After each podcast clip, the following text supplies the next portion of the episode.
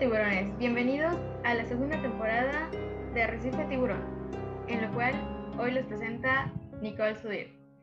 Y, les voy, y para empezar les voy, a, les voy a presentar a los nuevos miembros, los cuales van a conformar esta segunda temporada, los cuales sus nombres son Ana Nocamendi, Harumi López, Jarip Quijano, Nicole Palomo, Yaray Torres, Ashley Calderón, Diego Olán, Rafael Basto, Seidi Anconda, Yael Balán, Melissa Suiña, Raúl Sánchez, Daniel Aquiles, yo Nicole Suder. Les doy bienvenida a este programa, el cual espero que lo disfruten tanto como lo hizo la anterior, la anterior temporada, eh, los cual hago mención de que ellos les quieren dejar unos mensajes de bienvenida y por supuesto a nuestros oyentes, eh, ellos les dejan también una despedida.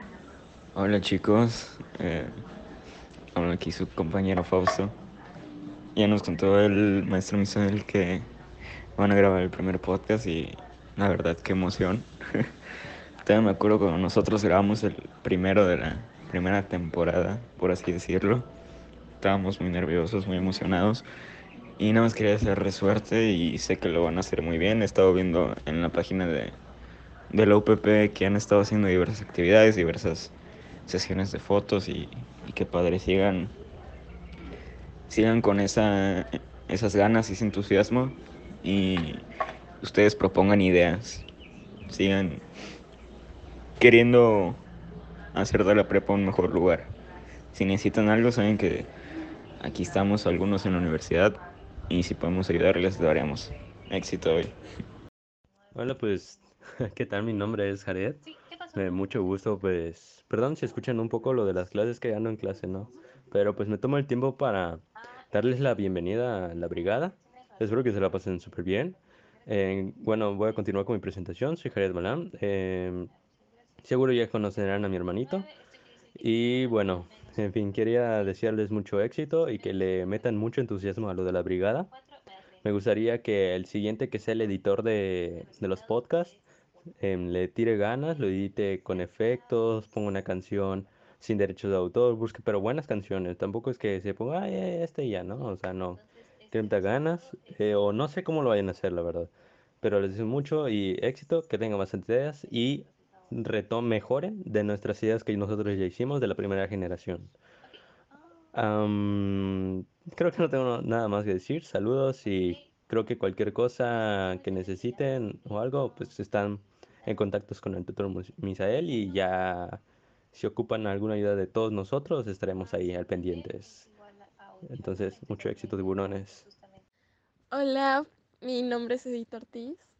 Eh, yo estuve poquito tiempo en la brigada tiburón, pero pues en sí realmente le agarré un cariño enorme a este proyecto, igual al UPP y solo quiero decirles que pues estar aquí es una gran responsabilidad porque debes de estar poniendo todo de ti para este proyecto, para que las cosas salgan mucho mejor de lo que esperan.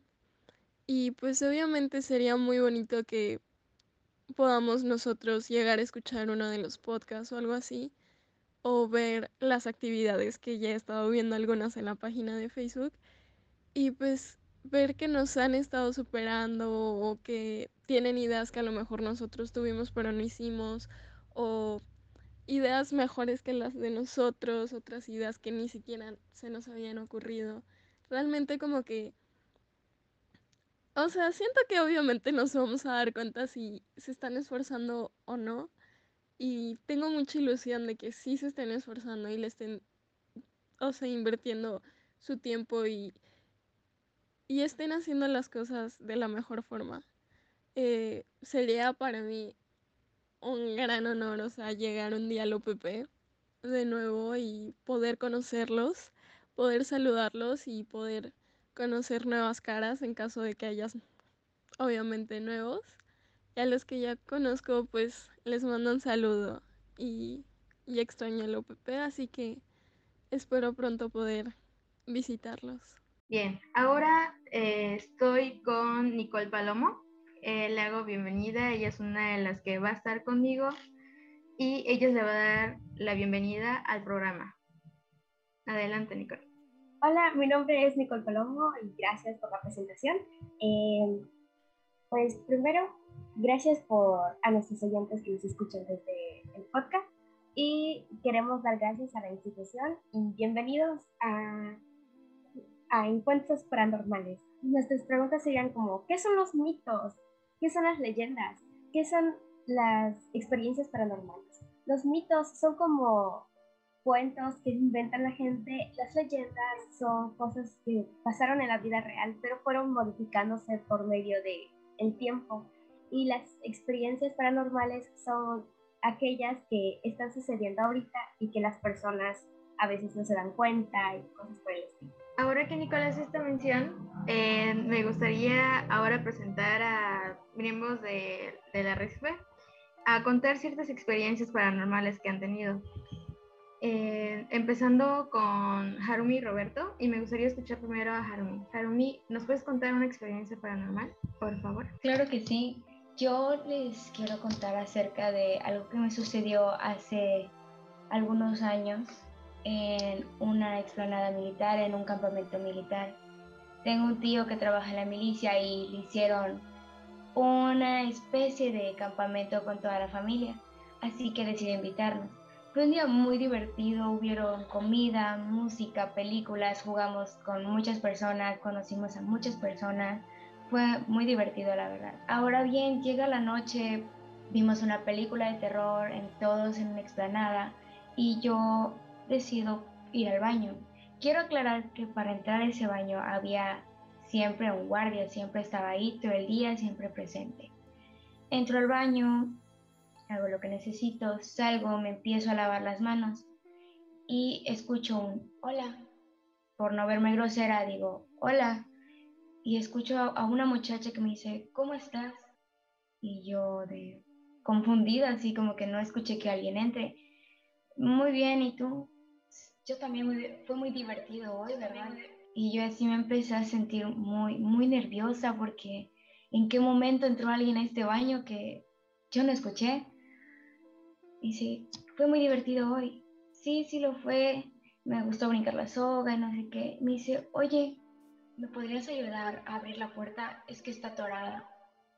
Claro, me acerco a la puerta y efectivamente estaba atorada la puerta. Le digo, espérame, voy a hablar al vigilante. Él me puede ayudar. Me acerco al vigilante y le digo, disculpe, ¿me puede ayudar? Hay una muchacha en el baño que quiere salir, pero su puerta está atorada. Y se me quedó viendo de forma muy extraña. Y me dice, ¿una muchacha? sí, una muchacha me dijo que quiere salir y la puerta está atorada. ¿Me podría ayudar? Extrañado, extrañado me dice... Es que nadie ha entrado aquí desde la tarde. ¿Seguro que alguien te habló? yo de sí me preguntó qué, qué, qué hice hoy en la tarde, qué fue lo más divertido. me dice, no ha entrado nadie. Entra el vigilante, abre la puerta, supuestamente que estaba atorada con una muchacha dentro, y efectivamente no había nadie y hasta hoy sigo sin entender qué fue o quién fue esa persona que me habló en ese baño, supuestamente acompañada de una muchacha y realmente me encontraba sola. ¡Wow! ¡Qué tétrico fue eso! Realmente con solo escucharlo me he erizado. Muchas gracias por compartirnos tu experiencia, Harumi. Ahora me gustaría escuchar a Yaray, a Roberto. Y adelante, Roberto, cuéntanos una experiencia paranormal. Hola, muy buenos días, tardes o noches. Depende de la hora que nos estés escuchando. Un gran gusto de estar aquí con ustedes. Bueno, les quiero contar mi experiencia paranormal. Esta ocurrió cuando yo era un niño. Resulta que por el trabajo de mis padres viajábamos mucho y esto traía como consecuencia estar rentando casas, estar cambiando constantemente de casas. Bueno, el caso es que en una de esas eh, rentaron una casa que al parecer no se notaba muy eh, amigable, la veías por, por fuera y tenía un toque tétrico, por así decir. El caso es que pasando el tiempo sentíamos cierta, cierta inconformidad. Pasaban cosas paranormales, tales como que se movían las cosas, escuchaban ruidos, apagaban las luces, en fin. Resulta que así estuvimos un gran tiempo, hasta que mi mamá, conociendo a los vecinos, platicando, se enteró que todo esto, sucesos que sucedían, se debía porque en esa casa se había suicidado un chavo. Después de este acontecimiento, pues nos quedamos un poco con esa incertidumbre de que nosotros vivimos en esa casa. Y así esta fue mi experiencia paranormal. Uy, eso igual fue bastante tétrico. Bien, también eh, Melissa y a él nos quisieran contar ciertas experiencias paranormales. Y empezamos con Melissa. Melissa, cuéntanos tu experiencia paranormal. Ok, muchas gracias por darme la palabra. Pues a continuación les contaré mi experiencia. Bueno, cuando yo solía vivir en Veracruz, tenía junto con mi familia nuestra propia mini casa, pues en la casa de mis abuelos. Esta casa, esta casita se encontraba en el último piso. Tenía dos puertas de acceso. Una de ellas siempre se encontraba cerrada con candado y era la que estaba en mi habitación. La puerta principal por la que entrabas estaba en el cuarto de mis padres. Sin embargo, vengo a contarles sobre una noche específica en mi habitación. Antes que nada, quiero decir que en mi cuarto yo dormía en una litera.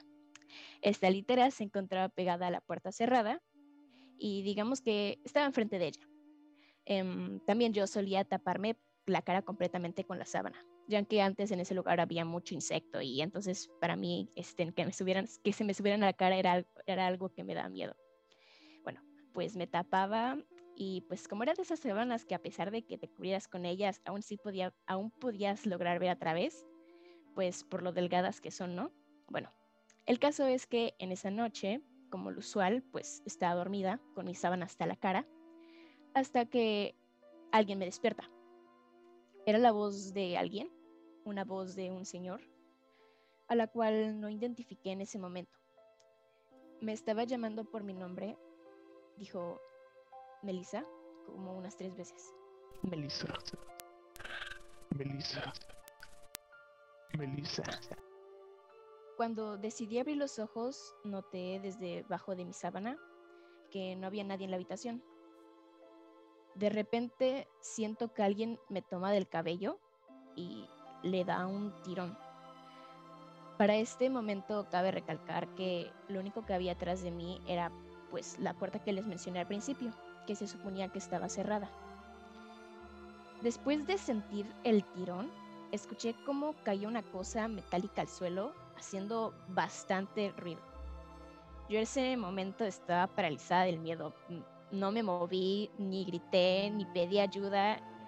Estaba aterrorizada. Entonces, bueno, al pasar del rato, eventualmente me quedé dormida pues como una niña normal, ¿no? Pues mm, del miedo, pues aunque lo obviamente era quedarse despierto toda la noche, pues estaba chiquita, entonces tenía que quedarme dormida eventualmente. Bueno, a la mañana siguiente traté de buscar un tipo de explicación y pues supuse que mi papá quería algo en ese momento, ya que era de los pocos que solían tener objetos metálicos pesados, como por ejemplo, él es policía, entonces tenía uno de esos cinturones pesados que pues supuse que podía haber sido esa cosa que hizo mucho ruido en la noche. Cuando le pregunté para qué me llamó en la noche, me respondió que ni siquiera se había despertado y nunca me llamó en la noche. O sea que nada que ver. Entonces, a pesar de eso, decidí preguntarle a mi abuelo, ya que era la última opción. Era el único, aparte de mi papá, hombre de la casa. Y aparte de que él tenía la llave del candado pues, de la puerta. Sin embargo, este me respondió lo mismo. Él nunca había subido a mi cuarto y nadie me había hablado por la noche. Hasta la fecha sigo sin saber quién me llamó esa noche, qué era lo que quería o qué necesitaba de mí. A veces suelo recordar esto en las noches y temo de que en algún momento la voz vuelva a llamarme una vez más en la noche. Y pues eso ha sido toda mi experiencia paranormal muy tétrica, la verdad. Wow, realmente creo yo que me sorprende mucho las experiencias paranormales que han tenido, porque la verdad es que yo no, he tenido ninguna y con escucharlo realmente se me enchina bastante la piel. Bien, escuchemos una experiencia más en la cual esta nos las compartirá Yael. Yael, adelante, cuéntanos tu experiencia. Muchas gracias. Eh, bueno, mi, mi, experiencia fue algo intensa. Para mis nueve o diez años de edad, eh, mi bisabuela quería eh, verme a mí y a mi hermano, pasar el tiempo con ella. Entonces mis papás para vacaciones, ellos nos enviaron a, con ella, casualmente. Pasamos un mes con ella a convivir. Mi bisabuela vivía en Campeche Pomuch, muy bonita la comisaría eh, su casa no era grande como las que hay ahorita en la actualidad, sino que este era como el tamaño de un cuartito. Tenía solo dos puertas, una que conectaba pues a la calle y otra donde conectaba su patio. Eh, las puertas eran como portón, pero obviamente no grandes, y no estaban completamente pegadas al suelo, sino que tenían como que 5 centímetros, eh, pues así separados del suelo, así alzaditos entonces podías ver lo que hay eh, en la calle. Em, tenía una hamaca donde ella dormía y eh, un colchón pues en que estaba en el suelo, porque como no tenía base, pues estaba ahí en el suelo, pues ahí dormíamos. Todo bien, todo correcto la primera semana, todo estuvo tranquilo, la comimos bien con mi abuela, hasta que en la segunda semana, como que un miércoles, antes de que caiga la noche, como en la tarde noche, 7, 8 de la noche, más o menos ahí, eh, mi bisabuela nos dice a mi hermana y a mí eh, que nos pongamos nuestra ropa al revés. Obviamente como niño chiquito, como niño curioso, pues me ganó una, o sea, me estaba ganando, ¿por qué? O sea, y fui y le pregunté a mi abuela, a mi bisabuela le dije, ¿por qué hay que ponernos al revés toda la ropa? Pero no me contestó, solo me miró y se volteó. Pero pues esa mirada dice mucho esa mirada fue como que tú hazlo y no preguntes. Bueno, pues eh, ese, esa misma noche, como en la madrugada, 2, 3 de la mañana, pues eh, da la casualidad que yo en que estaba acostado, mi cabeza pegaba hacia la puerta de, de donde conectaba la calle. Y se escuchaba como a lo lejos eh, venía algo o alguien. Y pues obviamente pues yo me estaba muriendo un poco de miedo puesto que pues ya era muy tarde, la verdad, y pues yo podía ver lo que había en afuera. Entonces, de, la nada se empezó a escuchar muy fuerte y muy cerca de la casa de, la casa de mi bisabuela, y mi bisabuela solo escucho que diga, si no se han dormido, no se vayan a mover ni a hablar. Lo que escuchen, no hagan caso. Síganse haciendo al dormido. Yo me estaba muriendo de miedo con lo que dijo, estaba más tieso que un pan de bolillo de Soriana. Y de la nada se eh, escuchó como que un cochinito se empieza a acercar. Y se empieza a acercar. Y se asoma, o sea, bueno, su hocico se pone en, en la puerta donde estaba conectada la calle y empieza a olfatear. Y, bueno, obviamente yo me espanté cuando lo vi, pero como que empieza a tocar la puerta y fue lo más, bueno, fue algo raro. Pero lo más raro es que no estaba en cuatro patas, sino que estaba en dos. Y sus patas no eran cualquiera, eran como que forma de caballo. Obviamente cuando yo lo vi, me saqué de onda y obviamente estaba como que temblando, o sea, no, no sabía qué, qué estaba pasando, si estaba soñando, ¿no? De la nada se, como que se va, deja de hacer ruido y se va al patio. No sé cómo entró, pero se va al patio y lo mismo hace, empieza a olfatear y empieza a tocar la puerta y empieza a tocar la puerta. Pero obviamente como nadie se levantó, nadie le abrió la puerta, pues, pues así estuvo una hora, estuvo molestando una hora. Yo solo veía como en la hamaca donde estaba mi bisabuela, estaba como que temblando. Y dije, ¿será que mi abuela está teniendo miedo? Y no, yo estaba, yo estaba terrible. en ese momento se me vinieron muchos pensamientos y no, no, no, no. Estuvo feo pasó así como que una hora y de, la nada se fue. Así desapareció. En la mañana, cuando nos levantamos todos, yo le pregunté a mi bisabuela, este, ¿qué era lo que vi? ¿Qué es lo que pasó? ¿Por qué? Y así estuve molestándola un buen. Pero mi bisabuela jamás me contestó. No me dijo nada. No me explicó ni nada. Yo estaba, pues, eh, pues ya tenía miedo, ¿no? Ya los demás días ya no dormía bien, puesto que pues solo recordaba lo que vi esa noche. Dos años después, eh, vuelvo a ver a mi bisabuela, pero esta vez no sé cómo es que llegamos a la plática que me hizo recordar esa misma noche. Y obviamente yo pues eh, volví, le volví a hacer la pregunta, arriesgándome. Este, le pregunté qué era o qué es lo que pasó. Pero esta vez sí me contestó mi bisabuela y ella me dijo, en Pomuch eh, se practicaba mucho lo que es magia negra. Bueno, lo que ahí decían que era magia negra. Eh, había mucho brujo. Entonces, eh, lo que estaba, bueno, lo que yo logré ver era uno de ellos. Y se decía de que si no te ponías la ropa al revés, ese brujo entraba a las casas o entraba a la casa y dejaba mala vibra.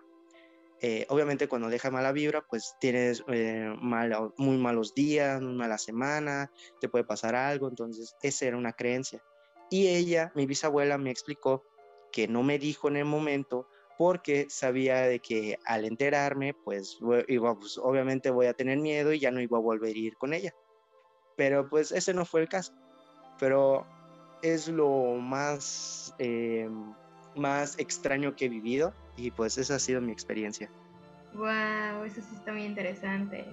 Y voy a dar yo una aportación que realmente tiene mucha razón de que las bisabuelas o las abuelas siempre nos contaban ese tipo de historias o sabían mucho de, ese tipo de cosas.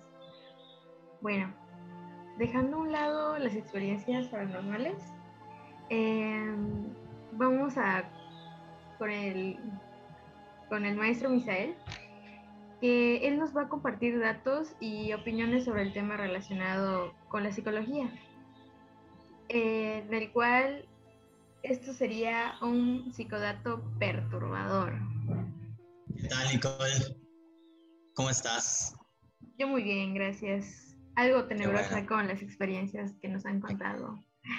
Claro, claro, con mucho miedo ya, ¿no? Sí, se escuchan muy, muy fuertes. Pero bueno, Qué, bueno que comenzamos con esta nueva temporada de la Brigada. Les agradezco mucho nuevamente la invitación. Vamos a, escuchar un poquito acerca de, de esto eh, y la relación que puede tener con la psicología. ¿De acuerdo? Entonces empezamos. Hay cuatro eh, aspectos importantes que me gustaría resaltar en cuanto a esto.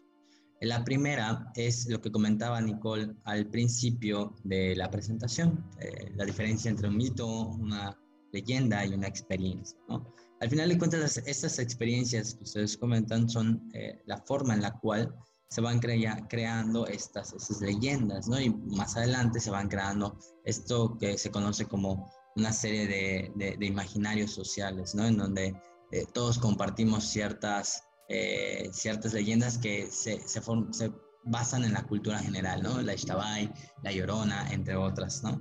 El Chupacabras, por ejemplo, también es una muy famosa.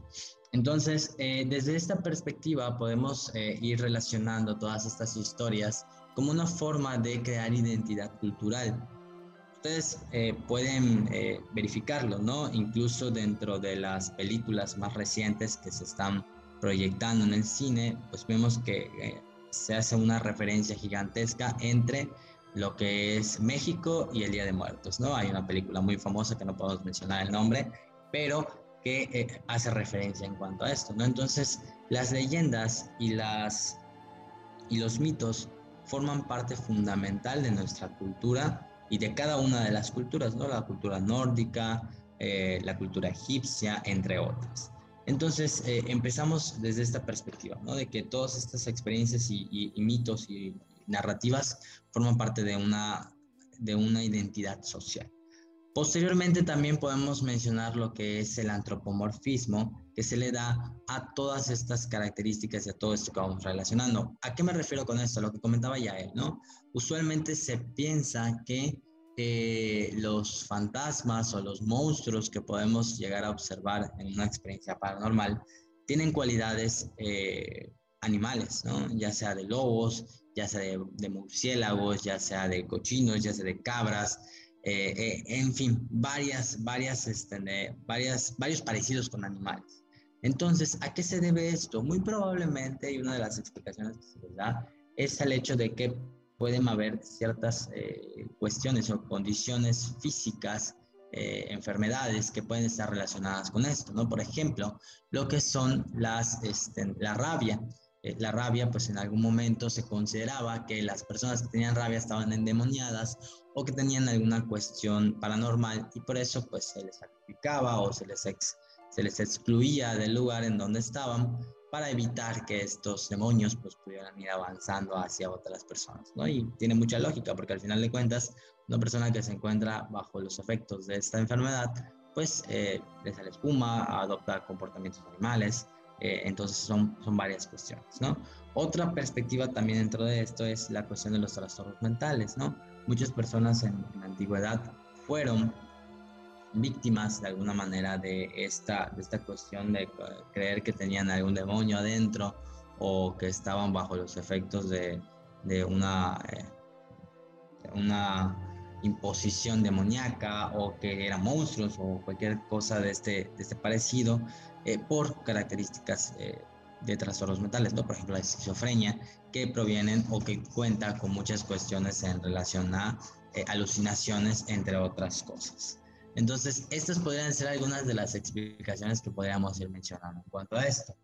Eh, también me gustaría mencionar eh, el aspecto de lo que está relacionado con el, lo, que se, lo que se observa como las tradiciones de Día de Muertos. Eh, podemos observar que hay una serie de, pasos en donde nosotros pues dejamos ofrendas, eh, realizamos el altar y las creencias que provienen de esto, ¿no? El cómo una persona va avanzando hasta llegar hasta eh, esta cuestión de la, eh, en donde se encuentran todas las personas, todas las ánimas, ¿no? Entonces, esto también se puede relacionar con un ritual de despedida ante la pérdida. Nosotros como seres humanos necesitamos darle fin a las cosas o tal vez tener incluso la esperanza de que hay vida detrás la, después de la muerte.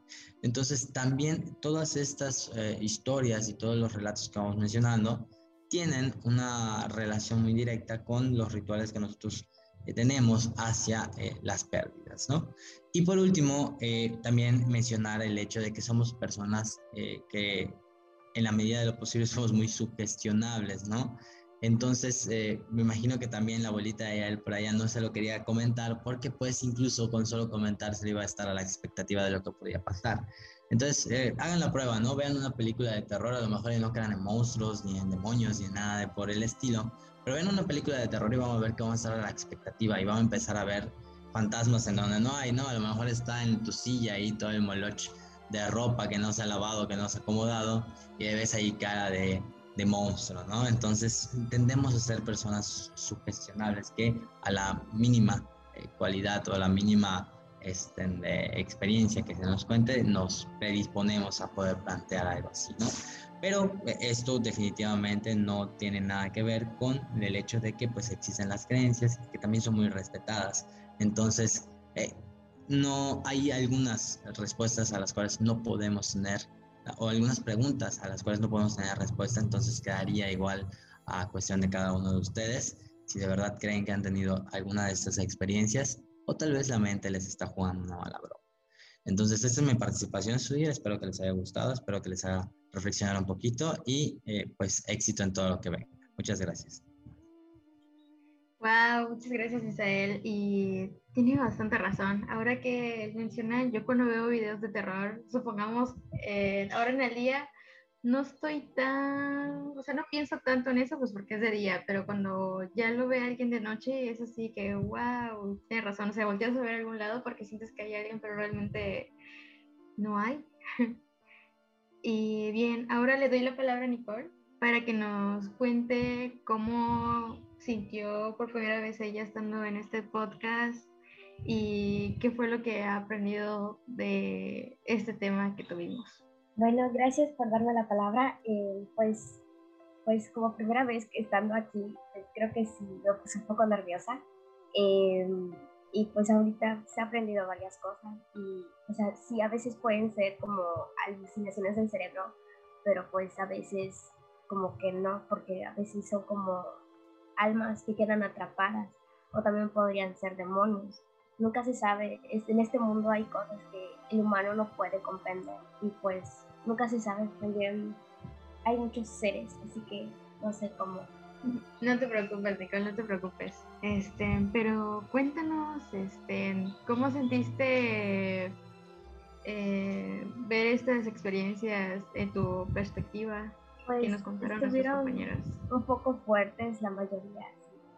Y pues, no sé, como, como que a que alguien te hable y luego como que estás que no hay nadie, es un poco, no sé, con un poco de miedo porque sabes que estaba allá, pero ahorita ya no está.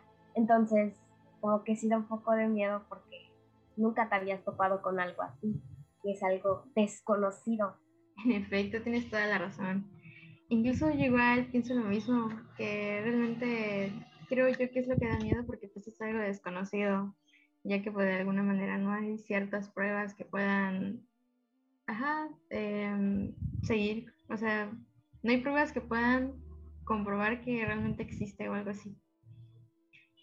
Bueno, este, ahora va a haber las, los avisos parroquiales a los cuales yo menciono que tenemos días inhábiles, el primero y 2 de noviembre. Y nada más para mencionar, yo cumplo el primero de noviembre, por si me quieres mandar algo.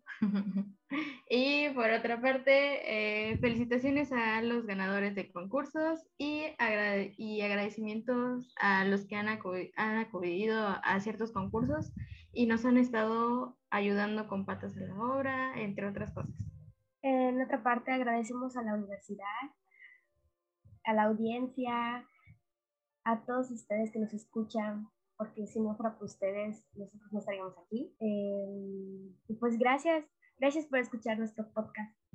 Mi nombre es Nicole Sudir. Y mi nombre es Nicole Palomo. Y están, y están escuchando El Arrecife Tiburones. Al filo de los tiburones.